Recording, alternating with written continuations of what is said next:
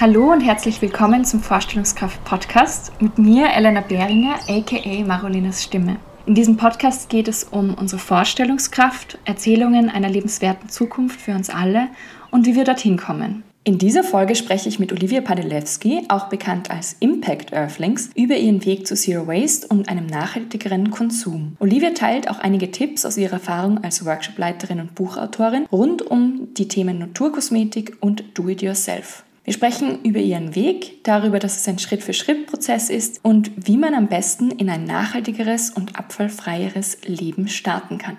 In den Notizen zu dieser Folge habe ich, wie auch bei einigen anderen Folgen, weiterführende Links und Ressourcen vermerkt. Dort findet ihr diesmal zum Beispiel auch eine Übersicht über fast alle unverpackt Läden in Österreich und das ist gerade zum Start in ein Zero Waste bzw. abfallfreieres Leben ein heißer Tipp zu Beginn. Ja, und mit diesem Vermerk und diesem Intro spanne ich euch auch gar nicht länger auf die Folter und jetzt geht's los mit dem Gespräch mit Olivia. Viel Spaß. Hallo Olivia, ich freue mich sehr, dass du da bist und mit mir heute über deine Inhalte rund um Zero Waste und Abfallvermeidung und DIY und so weiter sprichst. Möchtest du dich gerne einmal vorstellen für alle, die dich nicht kennen? Ja, sehr gerne. Hallo Elena, ich freue mich total, dass du mich eingeladen hast. Ich bin die Olivia Padalewski. Ich habe 2019 Impact Earthlings gegründet mit einem Blog, einem Instagram-Account und mittlerweile leite ich viele Offline- und Online-Workshops zum Thema Zero Waste und Do-it-yourself, vor allem im Bereich selbstgemachte Naturkosmetik und selbstgemachte Reinigungsmittel. Und seit August bin ich auch Autorin meines ersten Buches. Sehr cool. Ja, voll. Ich kenne dich ja jetzt auch schon ein bisschen länger. Wir haben uns über, über dein Instagram-Projekt kennengelernt, glaube ich. Mhm. Ich glaube auch. Und voll. Vielleicht, ich stelle diese Frage sonst immer sehr viel später, mhm. aber ich möchte sie dir diesmal am Anfang stellen. Und zwar, wie stellst du dir eine lebenswerte und gerechte Zukunft vor? Gleich die einfachste Frage.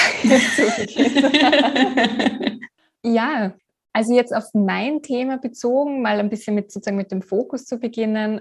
Ich würde mir wünschen, dass wir achtsamer generell mit unseren Ressourcen umgehen, dass wir einfach bewusster Dinge verwenden, konsumieren, im Alltag gebrauchen und da schon einfach bei den Kindern ansetzen, das ihnen einfach mitzugeben auf ihrem Weg, dass das einfach, dass alle Dinge oder Lebewesen, also jetzt egal was uns umgibt, einfach wertvoll ist und dass wir damit einfach achtsam umgehen sollten. Das, glaube ich, wäre ganz, ganz wichtig, damit anzusetzen, weil damit einhergeht ja auch, dass wir dann einfach weniger Abfall produzieren, beziehungsweise einfach uns auch mehr Gedanken machen, okay, was passiert denn am Ende des Lebens oder was passiert, wenn ich das und das tue. Also auch so ein bisschen die mit den Konsequenzen bewusster umgehen. Das heißt jetzt nicht, dass man auf alles verzichten soll oder dass man jetzt die ganze Zeit nur mit diesen Gedanken beschäftigt ist, aber generell mit dem vielleicht auch schon mehr aufwächst und es sich dann auch irgendwie natürlicher anfühlt, als vielleicht, wenn man sein ganzes Leben an, anders gelebt hat und dann von, von gefühlt von heute auf morgen da irgendwie was verändern soll.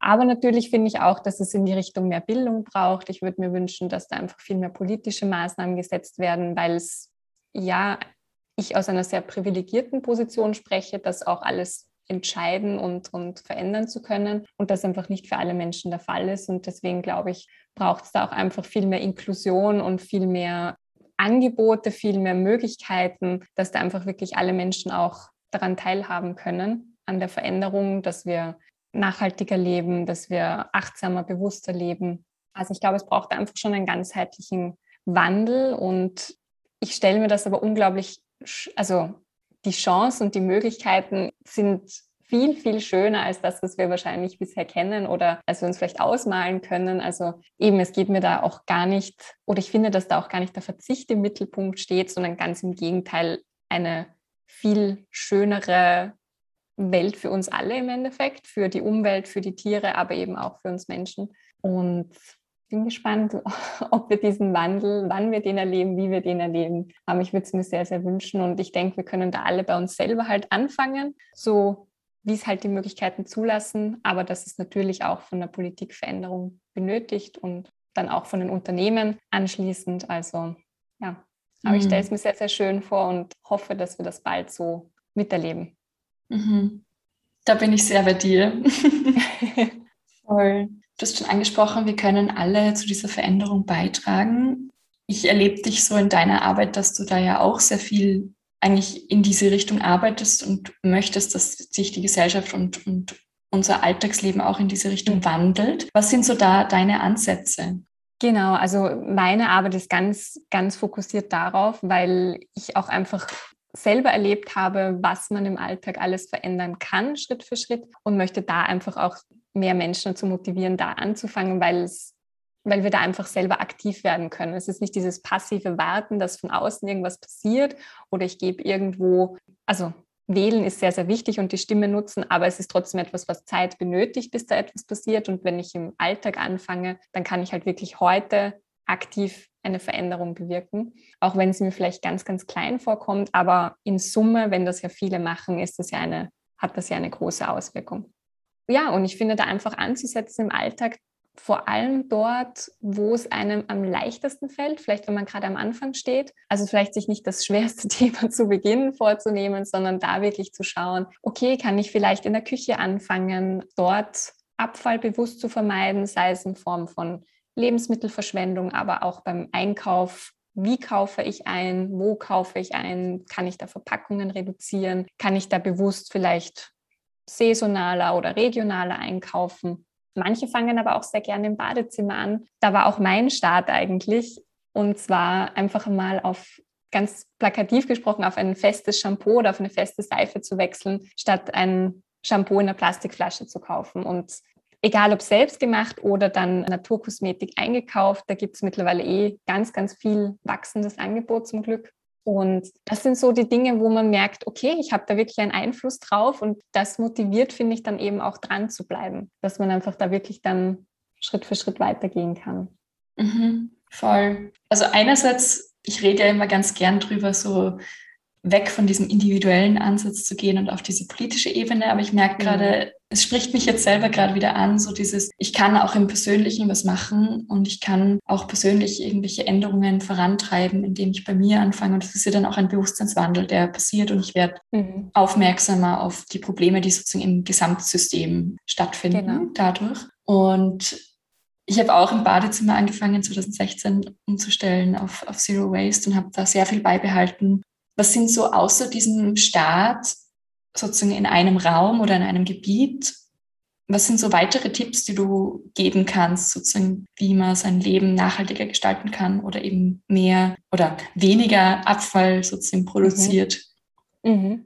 Ein Tipp, den ich immer ganz wertvoll finde, auch immer noch für mich selber, auch wenn ich diese Reise schon recht lange mache, aber die ist ja noch nicht fertig oder die hört auch einfach nicht so auf, ist es immer wieder, sich den Müll, den man so in einem Monat produziert, einfach mal bewusster anzuschauen. Das klingt vielleicht für manche, die sich noch gar nicht damit auseinandergesetzt haben, komisch. Es ist aber, es führt einem wirklich so vor Augen, wo sind eigentlich die Stellen, wo man wirklich viel Müll produziert und wo könnte ich da als erstes ansetzen, mir da wirklich dann eine Kategorie rauszunehmen oder einfach eine Verpackungsart und die dann probieren zu reduzieren und da einfach nach Mehrwegalternativen Ausschau zu halten, nach anderen Einkaufsmöglichkeiten, nach anderen Produkten. Also sei es die Tetrapacks oder sind das jetzt die PET-Flaschen oder sind das immer wieder die verpackten Gemüse und, und Obstsorten. Also da einfach sich mal wieder ein bisschen bewusst vor Augen zu führen, wo fällt eigentlich tatsächlich viel Müll an um dann im nächsten Schritt auch zu schauen, okay, wenn ich etwas Neues brauche, nicht automatisch zu dem zu greifen, was ich vielleicht bisher immer verwendet habe, sondern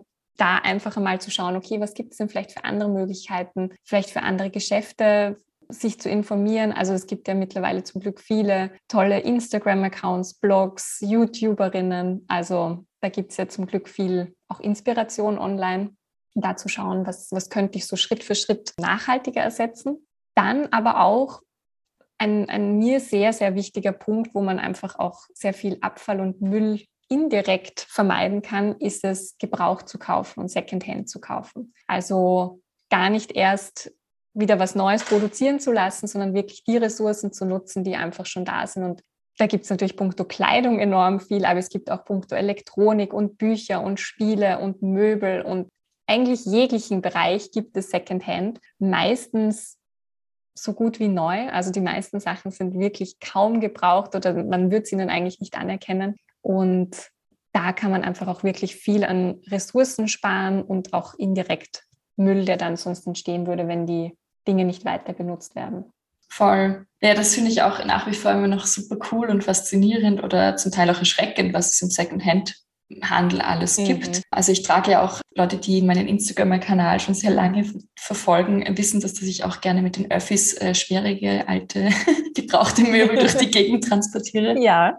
Und das ist aber, also ich merke, es macht viel mehr Freude, dann diese Sachen auch zu Hause zu haben, weil man eben weil man weiß, die haben schon mal jemanden gehört, die haben schon vielleicht auch eine kleine Geschichte, die sie miterzählen. Mhm. Und ich finde zum Beispiel auch, ich trage total gern Kleidung von Freundinnen, die sie nicht mehr wollen. Und ich muss jedes Mal bei einer Jacke, die ich habe, an, an eine meiner besten Freundinnen denken, die sie mir zum Abschied geschenkt hat, als sie nach Neuseeland ausgewandert ist. Und jedes Mal freue ich mich oh. und denke mir, ja, das ja. ist die Jacke. Und es hat irgendwie einen sentimentalen Wert auch noch. Und ich mhm. finde, total. Das, das ist irgendwie spannend, dass wenn man versucht, bewusster zu konsumieren, auch eine andere Wertschätzung, so wie du das am Anfang auch gesagt hast, für Dinge da ist. Und ja, also zum Beispiel, ich habe mittlerweile auch ganz viele Pflanzen zu Hause, habe aber sehr viele davon sozusagen selber vermehrt, was ja, mhm. also wenn man sich noch nie mit Indoor-Pflanzen, also zu Hause Pflanzen beschäftigt hat, die haben auch einen sehr spannenden ökologischen Abdruck. Und es ist aber viel schöner, finde ich, so diese eigenen Babys dann hochzuziehen und, mhm. und sie wachsen zu sehen und irgendwie eine andere, andere Freude damit verbunden, finde ich. Total. Und ich habe auch wirklich schon viele Pflanzenbabys gekauft, über, über Willhaben zum Beispiel, mhm. halt um ein paar Euros oder auch geschenkt bekommen, weil es einfach, ja, viele vermehren die einfach in, in richtig großen Mengen, sage ich einmal. Und ich selber mittlerweile habe auch schon ganz, ganz viele Pflanzenbabys großgezogen. Und ich finde das auch, wie du sagst, einfach richtig schön, die dann mitwachsen zu sehen und da nicht immer eine fixfertige Pflanze vielleicht zu kaufen, wo ich gar nicht weiß, wie die aufgezüchtet worden ist, ob da nicht vielleicht sehr, sehr viel Dünger oder andere Mittel drinnen stecken. Und ja, ich habe mhm. leider noch keinen Außenbereich, aber ich würde total gern auch draußen was anbauen, aber zumindest eben die, die Pflanzen da herinnen zu vermehren und ich finde auch, das ist was richtig Schönes und auch was du angesprochen hast, die, die Geschichten von gebrauchten Dingen, das mag ich auch total gern. Also ich habe einen Einkaufskorb geschenkt bekommen oder übertragen bekommen vom, von der Oma meines Freundes, so, dass ich es richtig formuliere. Und mit dem gehe ich total gern einkaufen, weil ich weiß, sie war damit schon einkaufen und sie braucht ihn einfach gerade nicht mehr. Sie hat ganz viele andere und ja, damit ist es einfach immer eine schöne, schöne Geschichte und schöne Erinnerung an sie, wenn ich da unterwegs bin. Mhm. Voll. Ich habe gerade überlegt, also zumindest war es bei mir so, dass dieses Bewusstsein für, für Abfall, aber auch den eigenen Konsum jetzt nicht immer so da war. Wann hat das bei dir begonnen oder woher kommt deine Begeisterung für Müllvermeidung und auch bewussten Konsum? Ja, meine Begeisterung ist entstanden eigentlich, wie ich mich bei meiner Masterarbeit mit dem Thema Elektroschrott sehr intensiv auseinandergesetzt habe. Also ich wollte unbedingt eine Masterarbeit machen, die mein Themengebiet, also Informatik, verbindet mit irgendeinem Umweltschutzthema und bin dann recht schnell auf das Thema Elektroschrott gekommen und hätte auch bis zu dem Zeitpunkt behauptet, sage ich einmal, dass ich auch recht nachhaltig lebe. Rückblickend betrachtet muss ich sagen, ich habe zwar meinen Abfall recycelt, das stimmt, aber viel darüber hinaus war jetzt, jetzt nicht unbedingt und bin so eigentlich zu dem ganzen Thema gekommen, dass mir bewusst wurde, wie viele ja, wie viele Massen an Abfall wir jährlich produzieren, vor allem auch global gesehen, dass Elektroschrott immer noch ein riesig wachsender Berg an, an Abfall leider ist. Und aber eben auch, dass wir im Alltag sehr, sehr viel Abfall produzieren, sehr viel Restmüll, aber auch Recyclingabfall. Und habe dann ja Schritt für Schritt begonnen, eigentlich zu schauen, was kann ich in meinem Alltag tun, um da Abfall zu reduzieren, um Abfall zu vermeiden? Was ist denn da eigentlich alles möglich? Und damit ist eigentlich ein riesiger Stein ins Rollen gekommen. Also damit ist ein Stein ins Rollen gekommen, puncto Do-it-yourself, dass ich sehr viel angefangen habe selber zu machen, aber auch puncto anderen Lebensbereichen, sei es, wie bewege ich mich fort, wie verreise ich, was esse ich, welche Dinge kaufe ich, wo kaufe ich sie. Also da ist wirklich ganz, ganz viel passiert in der Zeit am Anfang auch mit sehr viel Überforderung, weil man plötzlich mit all den Konsequenzen konfrontiert ist und sich denkt, alles besser machen zu müssen und alles besser machen zu wollen. Und das klappt natürlich nicht von heute auf morgen und auch nicht innerhalb von ein paar Monaten, dass man da alles komplett auf den Kopf stellt. Genau, und nach der ersten Überforderung habe ich dann einfach mal wieder ein bisschen zurückgeschraubt und bin es dann wirklich Schritt für Schritt angegangen und das hat dann auch wirklich funktioniert. Und wie gesagt, die Reise ist natürlich nicht irgendwo beendet oder schon abgeschlossen, aber es ist sehr, sehr viel passiert in den letzten fünf, sechs Jahren. Und genau, so hat das eigentlich damals alles begonnen. Voll spannend auch so diese, wie du sagst, so diese Reise, die sich immer fortsetzt. Mhm. Mhm. Wo würdest du sagen, waren so die größten Knackpunkte in der Vergangenheit und wo merkst du, fällt es dir immer noch schwer, Dinge anders zu machen, als du sie früher gemacht hast? Mhm. Also ein ganz großer Knackpunkt, der hat jetzt nicht direkt was mit Abfall zu tun, aber ist definitiv das Reisen. Also ich verreise unglaublich gerne und mir sind aber natürlich die Konsequenzen vom Fliegen sehr bewusst und ich habe es deutlich, deutlich reduziert. Aber auch da bin ich nicht auf 100 Prozent gekommen, zumindest noch nicht. Das heißt, ja, die letzten Jahre war es, wissen wir alle, waren wir sehr viel zu Hause und sehr viel im eigenen Land zum Glück unterwegs. Aber irgendwann wird es wieder kommen, dass ich gerne mir auch ein anderes Land anschauen möchte, was eben leider nicht mit dem Zug so einfach erreichbar ist. Aber ich habe es eben deutlich reduziert, weil ich eben mir dessen sehr bewusst bin und das auch einfach für mich nicht mehr möchte, dass ich viel zu oft in einen Flieger steige, einfach nur weil ich gerne dort jetzt wäre für eine Woche. Das ist so das eine Knackpunktthema. Punkto Abfall ist es immer wieder auch, dass ich mich großteils vegan ernähre und dass einfach sehr viele vegane Produkte nach wie vor in Plastik verpackt sind. Das ist einfach ein großes Thema, wo einfach noch das Angebot fehlt. Also man kann entweder darauf verzichten, man kann alles probieren selber zu machen, was ich persönlich bei Reinigungsmitteln, Naturkosmetik super einfach finde alles in der Küche selber zu machen, da stoße ich dann an meine Grenzen von der Machbarkeit, aber auch von der Zeit und von der, vom ganzen Management drumherum. Also da fällt eigentlich bei mir noch immer Abfall oder Plastikabfall an. Andere Lebensbereiche habe ich es eigentlich sehr gut durch Studio Self zum Beispiel geschafft, viel Abfall zu reduzieren. Also man kauft ein paar Zutaten ein, die bekommt man zum Glück meist plastikfrei und dann kann man einfach unglaublich viel selber machen. Also das war für mich ein großer Game Changer, das Do-it-yourself und zwar nicht nur, weil es auf einmal so viel Abfall reduziert, sondern auch, weil es einfach viel, viel Freude bereitet, zumindest in meinen Augen. Und das ist auch das, was ich so erlebe, wenn ich Rezepte teile oder bei meinen Workshop-TeilnehmerInnen, dass das einfach etwas ist, was sehr motiviert, wo man sehr gerne dranbleibt, wo man sieht, was man mit den eigenen Händen alles schafft und machen kann. Und da beginnt für viele auch die Reise, dass sie dranbleiben, weil sie einfach sehen, okay, da, da kann man wirklich was bewirken und das macht Freude und das kann man auch verschenken. Also das, das sind ganz viele Punkte, die da mit reinspielen. Genau. Mm, cool. Ja, das ist, du sagst mit diesem, den Händen was selber machen, das merke ich bei mir auch, dass ich habe das Gefühl, dadurch, dass wir mittlerweile sehr viel in der digitalen Welt uns auch bewegen, mhm. fehlt uns eigentlich und ich bin der Überzeugung, dass uns das als Menschen fehlt, dieses selber was machen, wo ich dann am Schluss das Ergebnis auch angreifen kann. Und ich glaube, das ja. hat so dieses Do-it-yourself irgendwie auch dabei. Und irgendwie, ich merke das bei mir, ich, ich liebe es, Sachen zusammenzubauen, auch wenn es nur ein Ikea-Regal ist, einfach weil das dann, das habe ich aufgebaut. Das ist voll, das ist einfach genau. voll cool. Ja? Was ist so dein Lieblings-Do-it-yourself-Rezept, das du immer wieder machst? Ich mache wirklich viel. Aber ähm, was ich immer wieder mache, sind Shampoo-Bars auf jeden Fall. Was ich auch eigentlich immer mache, ist Körperpflege, Lippenpflege, so Deo-Creme, die Geschichten, aber eben auch die Reinigungsmittel. Also seit vielen Jahren setze ich einfach auf ein paar Hausmittel, die ururalt sind, wie Natron oder Kernseife, Tafelessig, also die wahrscheinlich die Großeltern unserer Großeltern schon kannten und kombiniere die natürlich ein bisschen und verfeine sie, weil mir das auch sehr viel Freude bereitet. Aber man kann auch mit dem reinen Hausmittel unglaublich viel machen, reinigen, Gerüche neutralisieren. Also wenn du mich jetzt nach einem konkreten fragst, fällt es mir tatsächlich sehr schwer. Aber ich mache die, die paar, also ich bin da auch eher minimalistisch unterwegs, dass ich sage, ich brauche nicht 50 verschiedene Reinigungsmittel oder 50 verschiedene Körperpflegeprodukte, sondern eher, dass man sie wirklich so individuell gestaltet, wie es jeder einfach gerne hätte. Und das ist auch das Schöne am Do-it-yourself. Also ich kann ja wirklich genau bestimmen, was kommt da rein, welche Zutaten möchte ich drin haben, was vertrage ich, welche Düfte mag ich oder mag ich es unbeduftet. Und genau, und die wiederhole ich dann aber auch ständig und passe sie einfach immer wieder so ein bisschen an meine Bedürfnisse an. Und das ist auch das, was ich dann in den Workshops weitergebe, wo man einfach dann lernt, auch zu verstehen, was können die einzelnen Zutaten und welche passen zu mir, damit ich dann einfach auch selber das so anpassen kann.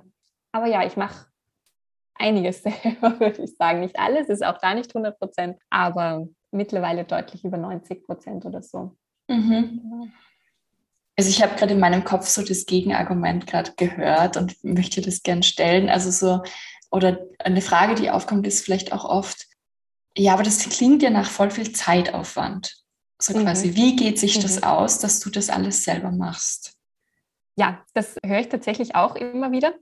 Es kommt immer drauf an. Also es gibt sehr komplizierte Rezepte, die verwende ich persönlich nicht. Also ich halte nichts, die sind sicher schön, also sie haben ihre Berechtigung und wenn das jemandem Spaß macht, wie beim Kochen, es gibt komplizierte und einfache Rezepte. Ich persönlich bin auf der einfachen Schiene, dass ich sage, die Rezepte sollen alle innerhalb von ein paar Minuten machbar sein. Also wenn ich einmal die Zutaten zu Hause habe, dann möchte ich da jetzt nicht eine Stunde für ein Rezept in der Küche stehen und auch nicht für eine halbe Stunde, sondern ich möchte eigentlich, dass das innerhalb von ein paar Minuten zusammengemischt ist und fertig ist. Und ich möchte auch Produkte, die jetzt nicht nur heute und morgen haltbar sind. Es ist klar, sie werden ganz natürlich und sanft konserviert, vor allem einfach durch die Zutaten, die verwendet werden. Aber sie halten zumindest einige Wochen, manche aber auch zwei, drei bis zu einem halben Jahr, also bis zu sechs Monaten. Von dem her muss man die ja auch nicht ständig neu machen. Also ich habe natürlich die die Situation, dass ich sehr viel in meinen Workshops mache und damit immer alles parat habe. Aber wäre das nicht der Fall, würde ich vielleicht dreimal im Jahr, viermal im Jahr die Produkte machen. Und das dauert dann vielleicht alles zusammen. Ja, ich soll sein, dass das eine halbe Stunde dauert, vielleicht, vielleicht ein bisschen länger, je nachdem, wie ich es halt einfach auch anpassen möchte. Aber es geht tatsächlich wirklich sehr schnell eigentlich. Also es ist nicht so, dass man sich das vorstellen muss, dass man dann jede Woche damit beschäftigt ist oder jeden Tag. Und man kann ja auch selber entscheiden, man muss ja auch nicht alles selber machen. Es gibt einfach auch Rezepte, die mische ich wirklich nur in einer Minute zusammen. Es gibt Rezepte, die dauern zehn Minuten. Also ich kann ja dann auch wirklich ganz frei entscheiden, was möchte ich denn überhaupt. Und bei mir überwiegt ganz klar auch die Freude daran. Also es ist auch nicht so, dass ich das Gefühl habe, okay, ich muss mir jetzt diese halbe Stunde nehmen, sondern ich tue das echt gerne, weil wie du sagst, ich sehe, was ich mit den eigenen Händen erschaffen kann. Ich habe das dann direkt in der Hand, ich kann das gleich verwenden. Es ist genauso, wie ich es gern hätte. Und damit ist es für mich ein schöner Ausgleich und schafft auch einfach eine Balance zu dem vielen Digitalen, was du angesprochen hast, zu dem vielen Sitzen am Bürostuhl. Und damit empfinde ich es nicht als, als irgendwie Belastung oder als Aufwand, sondern es ist eigentlich wirklich ein schöner Ausgleich. Mhm. Schön. Und ich glaube, so, wenn man es dann auch so betrachtet, dann ist es auch gleich was ganz anderes, als wenn das sozusagen wie ein, okay, das ist ein zusätzlicher Task, den muss ich jetzt machen. Mhm. Ja, und ich habe mir gerade gedacht, wenn ich sozusagen sage, ich mache das drei, vier Mal im Jahr, dann spare ich mir vielleicht auch den Weg zum Drogeriemarkt oder ich muss ja die Dinge auch besorgen, die ich sozusagen dann stattdessen verwenden würde. Also ja, dass sich das auch wieder aufwiegt. Genau. Ja. Ganz genau. Also du hast die Zutaten halt auch immer zu Hause und du musst nicht, wenn etwas leer geworden ist, dir einteilen, irgendwo hinzugehen, sondern du schnappst dir die Zutaten und in ein paar Minuten hast du es wieder. Mhm. Das ist natürlich auch ein großer Vorteil. Ja. Mhm, voll. Ja. Ach, jetzt kriege ich Lust, auch gleich wieder Sachen zu machen. Schön. Hätte ich schon lange nicht mehr gemacht, aber ja. Du hast eben erwähnt, du hast auch ein Buch geschrieben. Jetzt mhm. interessiert mich natürlich, um was geht es in dem Buch? Und, Sehr gern. und vielleicht auch, wenn du erzählen magst, wie war so der Schreibprozess? Mhm. Genau, also das Buch heißt Waschmittel, Allzweckreiniger und Co. einfach selbst gemacht und ist im GU-Verlag erschienen im August. Ist ein kompakter Ratgeber, vor allem für AnfängerInnen super geeignet, aber auch wenn man schon eigene Rezepte in die Richtung, also puncto Reinigungsmitteln, Haushaltsmitteln selber gemacht hat, weil es einfach relativ die ganze Bandbreite abdeckt, also von eben Waschmitteln, Reinigungsmitteln, Geschirrspülmittel, alles, was es so für den Haushalt zum Reinigen braucht. Und auch mit vielen Tipps, die ich reingepackt habe, die einfach im Laufe der Zeit an Erfahrung sich angesammelt haben, die sich angesammelt haben an Fragen, die mir halt immer wieder in den Workshops gestellt werden. Und es gibt eben auch einen interaktiven Teil. Das heißt, man hat so kleine Challenges drinnen, die man, wenn man denn möchte, also viele inklusive mir motiviert das immer an etwas dran zu bleiben. Challenges, die man eben so kleine Aufgaben, die man erledigen kann. Man kann sich aber auch Notizen machen zu den eigenen Abwandlungen und Rezepten. Und ja, es ist, glaube ich, ein schöner Einstieg, um da einfach die Reinigungsmittel selber zu machen und nachhaltiger zu gestalten. Und zum Schreibprozess, das war auf jeden Fall sehr aufregend. Also es ist wie gesagt mein erstes Buch, von dem her hatte ich da eigentlich nur die Erfahrungen, die man auf der Uni, punkto Seminararbeiten, Diplomarbeit und so sammelt, aber jetzt nicht im Sinne, wie denn so ein Buch entsteht eigentlich.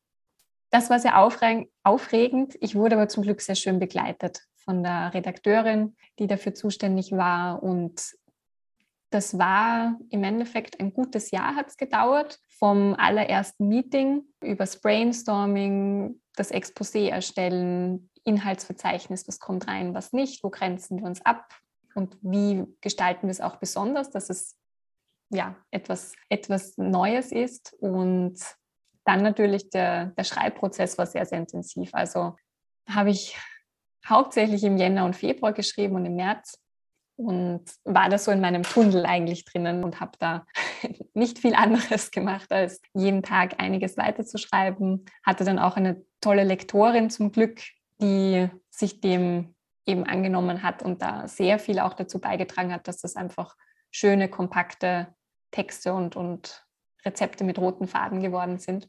Genau.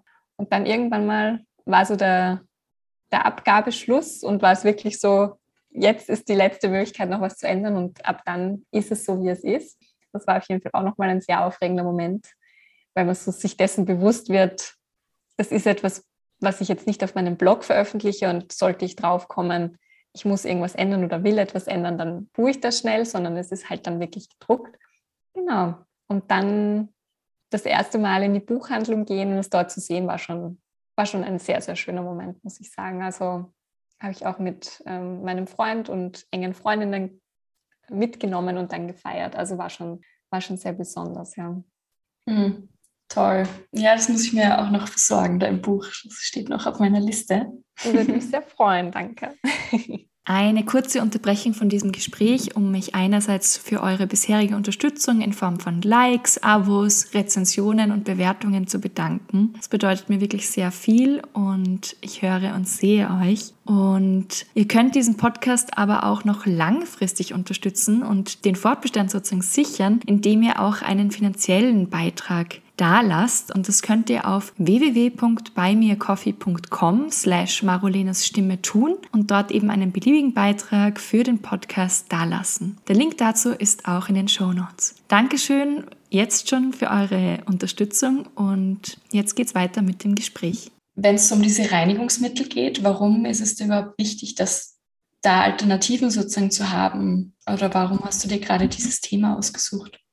Ich finde Reinigungsmittel, also es gibt einerseits gute Gründe, sie selber zu machen, weil einfach in konventionellen Reinigungsmitteln sehr viele problematische Inhaltsstoffe stecken, angefangen von Mikroplastik, aber auch aggressive Duft- und Konservierungsstoffe, Erdöl, Mineralöle, Paraffine, also eine ganze Bandbreite an Stoffen, wo Bier dann bewusst geworden ist, die will ich eigentlich gar nicht im auf meinen Oberflächen hier haben, in der Raumluft haben, aber auch nicht auf meinen Händen haben. Und gerade Reinigungsmittel sind sehr, sehr einfach selber zu machen. Also man braucht wirklich eine Handvoll Zutaten, eben wie gesagt einiges an Hausmitteln, mit denen man eigentlich alles abdecken kann. Und es ist so ein schöner Ansatz auch da zu reduzieren, also wirklich da so ein bisschen minimalistischer zu werden. Und da spart man einfach auch sehr, sehr viele Plastikverpackungen, weil jedes Reinigungsmittel ist in einer Plastikflasche meistens verpackt außer man kann sich irgendwo abfüllen lassen. Also ich sage auch immer, ich finde es ganz, ganz wichtig, dass es auch ökologische Angebote gibt zum Abfüllen oder Kaufen. Also man muss auch nicht alles selber machen.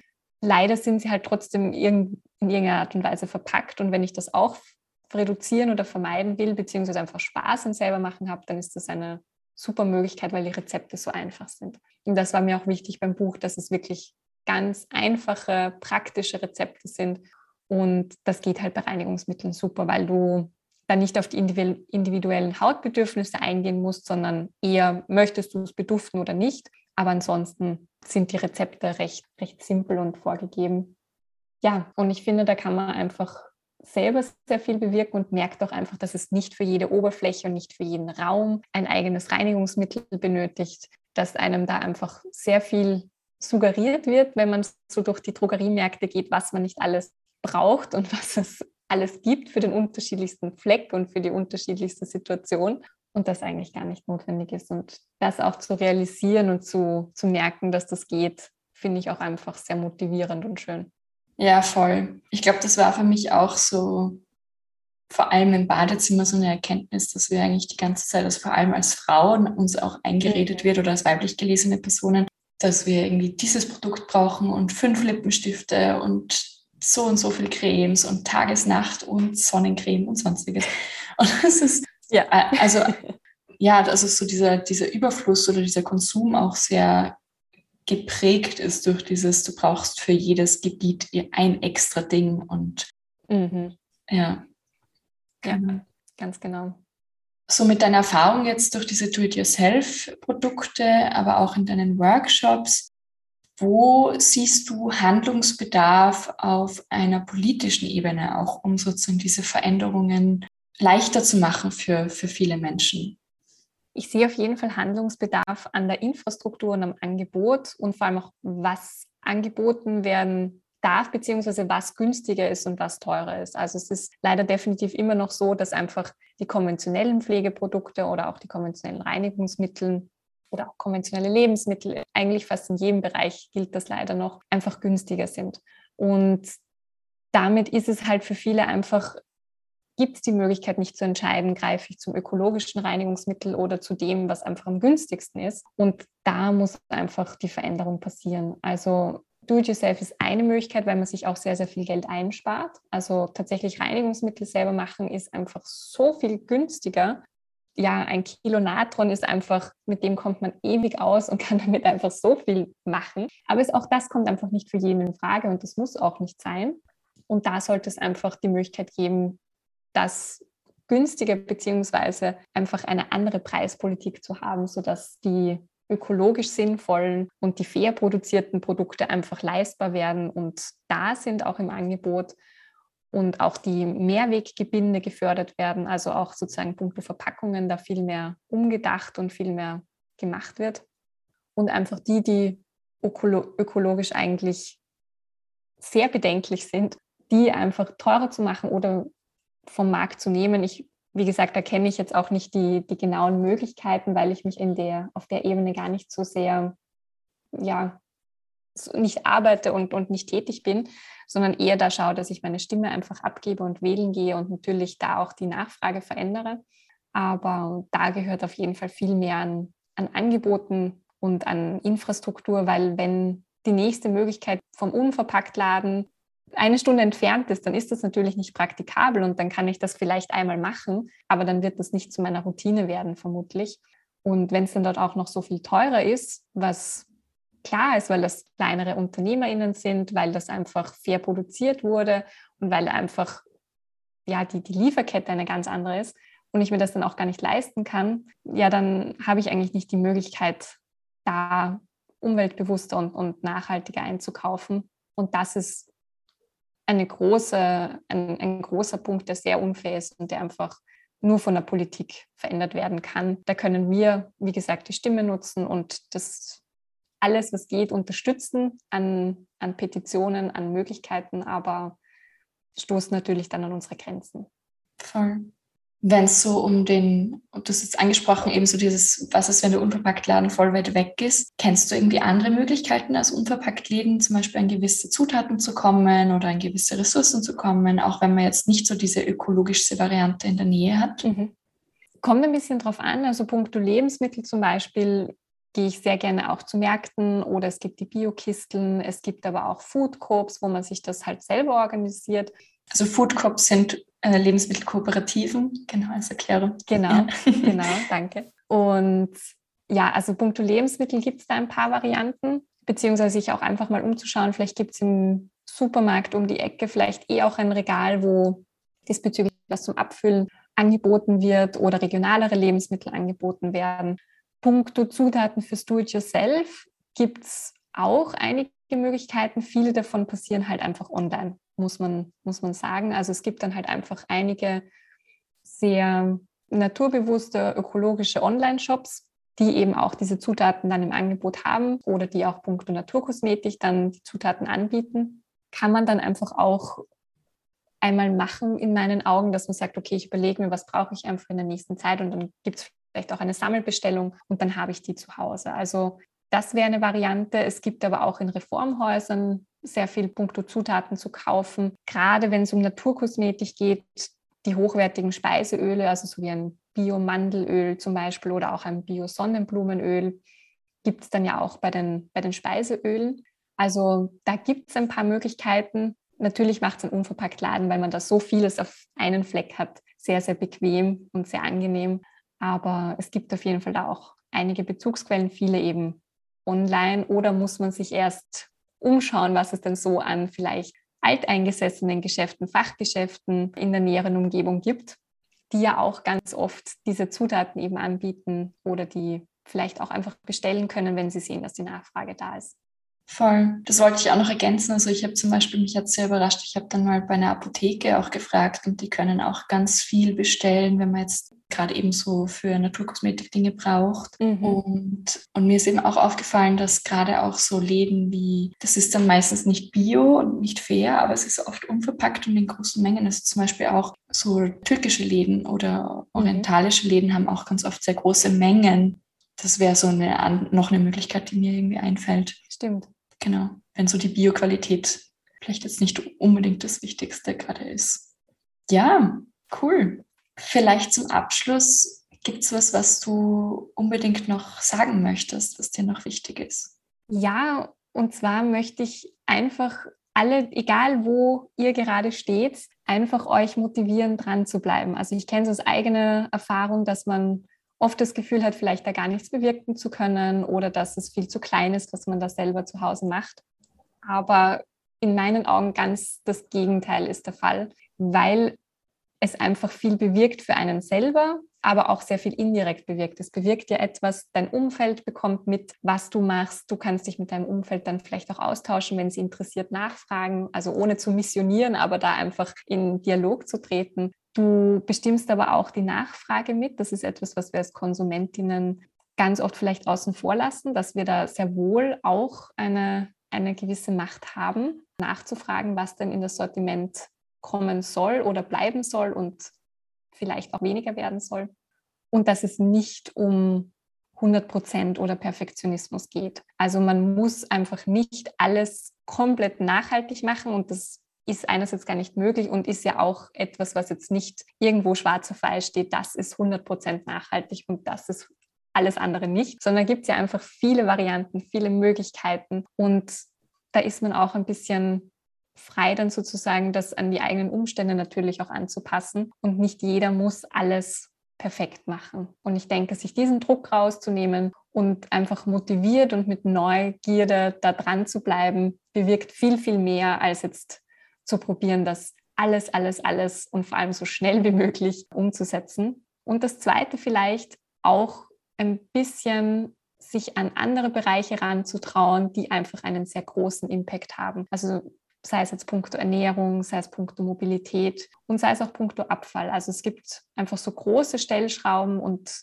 sich auch denen anzunehmen. Also klar, irgendwo ganz klein anzufangen und da Schritt für Schritt weiterzumachen, aber vielleicht auch zu schauen, was ist denn in den anderen Bereichen möglich und was geht für mich und vielleicht kann ich mich da auch mal dran trauen und auch da muss ich ja nicht 100 Prozent irgendwas erreichen, sondern einfach einmal anfangen.